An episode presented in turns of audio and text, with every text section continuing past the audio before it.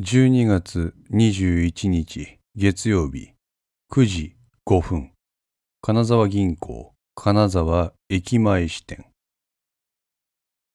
今年も余すところ少しとなり金沢銀行金沢駅前支店の週明け月曜日は朝から混雑していた。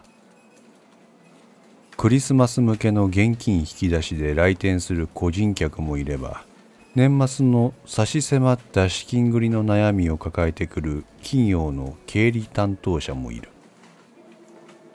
時間的なもの金銭的なもの多種多様であるが皆一様に余裕がない。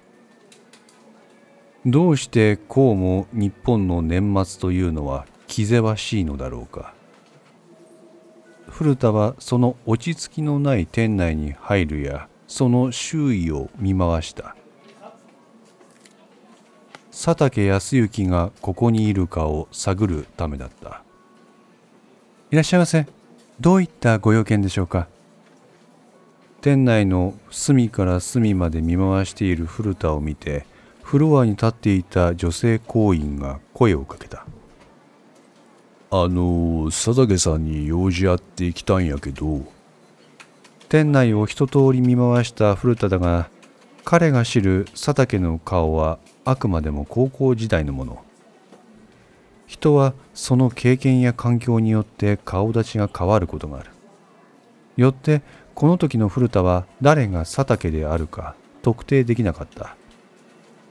失礼ですがどういったご用件ですか？えっとお礼言いたくて来たんやけど。お礼そう。ちょっと一言だけお礼言おうと思って来たんやって。あしょ少々お待ちください。彼女は店内のバックヤードにあるパーテーションで仕切られている向こう側に一旦消えた。しばらくして細身のスーツを身にまとった男がこちらの方へやってきた。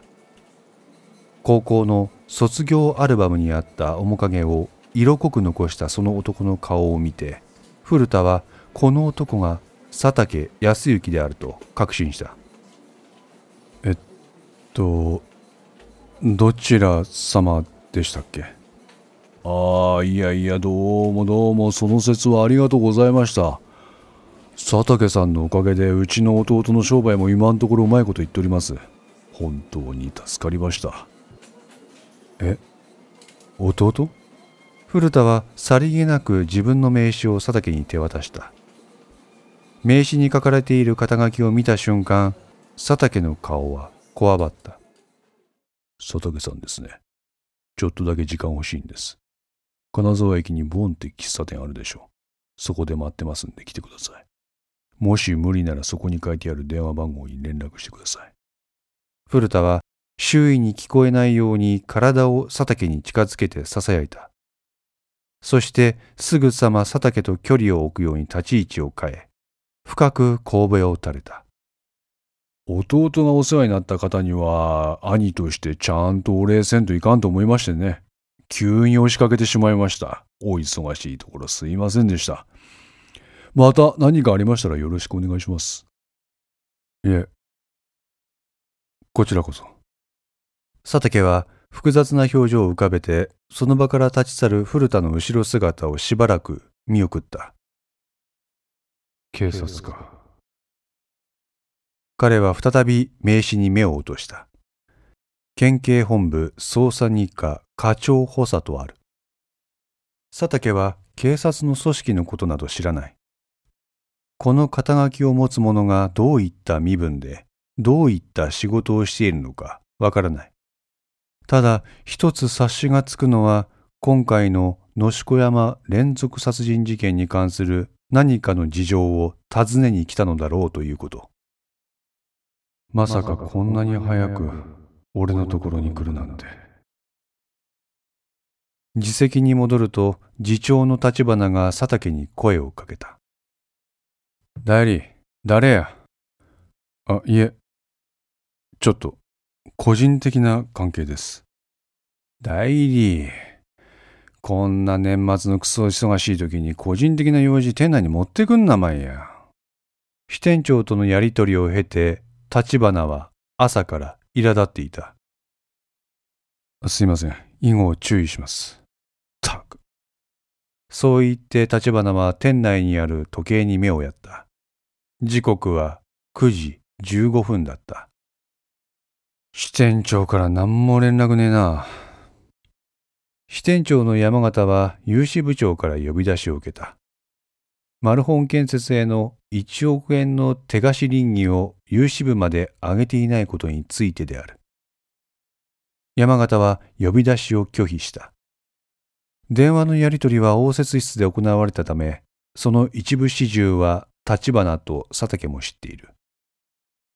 佐竹は今朝のやり取りを思い出していた。支店長、融資部からお電話です。ああ、わかった。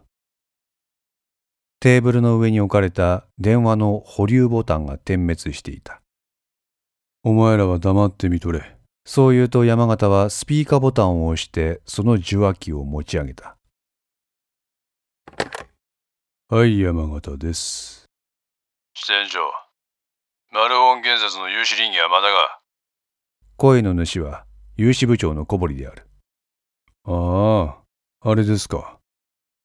倫理は、ここにありますけど、反抗せません。あ何言っとるんや？何度も言いますが、反抗押せません。ですから、あげれません。だらみてえな冗談週明けの朝から言っとんなまいや。午前中まで待ってやっからさっさとこっち持ってこいま。冗談ではありません。本気です。健全でないところにこれ以上の融資は私は認めません。しばらく電話の向こう側が静まり返った。誰？おめえの意見なんか聞くために電話しとるんじゃねえわい。手貸し実行せんかったら飛ぶがいや、お前。こんなこと子供でもわかるかいこんなところに上積みして貸して回収なんかできっかいや。なんや？部長が回収できんくなったら責任取ってくれるんか？山があった。今日の13時からやぞ、役員会。それまで倫理なかったらどうすれんで。小堀さん、俺はもう無理や。もう我慢できん。山形、悪いこと言わん。覚えとどまれ。専務がこのこと知ったら、俺はお前をもうかばえん。覚悟の上です。マルホン建設の社員が路頭に迷うことになるぞ。知りません。経営者の責任です。お前の首も飛ぶぞ。どうぞご自由に。私の首だけでは足らんでしょうな。山形、この件は俺も黙って見過ごすことはできん。今から役員に報告させてもらう。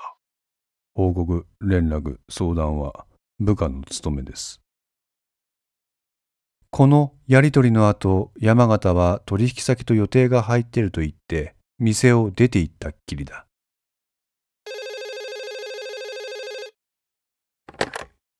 はい、立花です。立花に内線電話がかかってきたようだ。彼は佐竹の方を見て相槌を打ちながら唇を動かした。佐竹は自分なりの独身術を駆使して立花が発するメッセージを読み取った。小堀部長。え？いいんですか？いや、ですが、あ、はい。ですが、支店長には私からどう報告すれば？しばらく話した後、力なく立花は電話を切った。どうしたんですか、次長？代理、外で一服せんけ。店の勝手口から外に出た立花と佐竹は、それぞれ自前の携帯灰皿を手に、周囲から死角となる場所に立ってタバコを吸った。倫理持ってこいって。立花は力なく言葉を発した。マジですか？マジ。でも、倫理は支店長の机の中ですよ。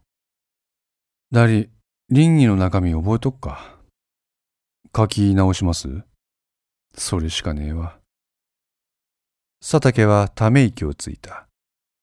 それにつられるように立花も大きく息を吐く。そして左腕につけている腕時計に目を落とした。9時半か。次長、あそこの林業はしょっちゅう書いてるんで、書き直しはすぐにできます。ただな気にかかるんやわ。少しでも中身違う林に有志部に直接行ってしまったら、それはそれで、支店長怒りそうな気すれんてな。でも有志部が言ってるんでしょ。おやけど、俺らは有志部の部下ってわけじゃないし。佐竹はタバコの火を消してしばらく黙って考えた。あ、ひょっとして、そう言うと佐竹はそそくさと店に戻った。そして無造作に支店長の机の引き出しに手をかけた。銀行員たるもの様々な個人情報を取り扱っているため、離席の際は必ず机に施錠するのが基本だ。これは金沢銀行で徹底されている。なので、不在の席の引き出しが開くことは通常考えられない。今、佐竹がとっている行動は、彼が求める成果から考えて、望み薄のものであることは、彼自身よく知っている。おもむろに引き出しを引くと、難なくそれは開かれた。閉めた。外で一服を終え、店内に戻ってきた立花と目があって、佐竹は喜びをかみしめる表情をした。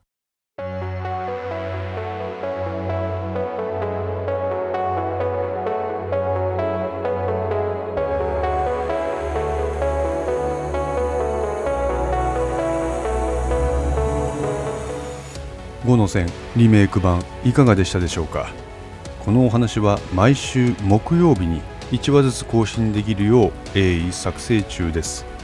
ご意見やご感想がありましたら Twitter やウェブサイトのお問い合わせお便りコーナーからお寄せください。皆様の声は私にとって非常に励みになりますのでぜひともよろしくお願いいたします。お寄せいただいた声には実質ですが何かしらの返信をさせていただきます。特にお問い合わせお便りのところからお寄せいただいた感想などはポッドキャストの中でも紹介させていただこうかと思っております。また iTunes Music Store の中のレビューも頂戴できれば嬉しいです。5の線3も同時更新しています。よかったらそちらの方もお聞きくださいますと嬉しいです。それでは皆さんまた来週。ごきげんよう。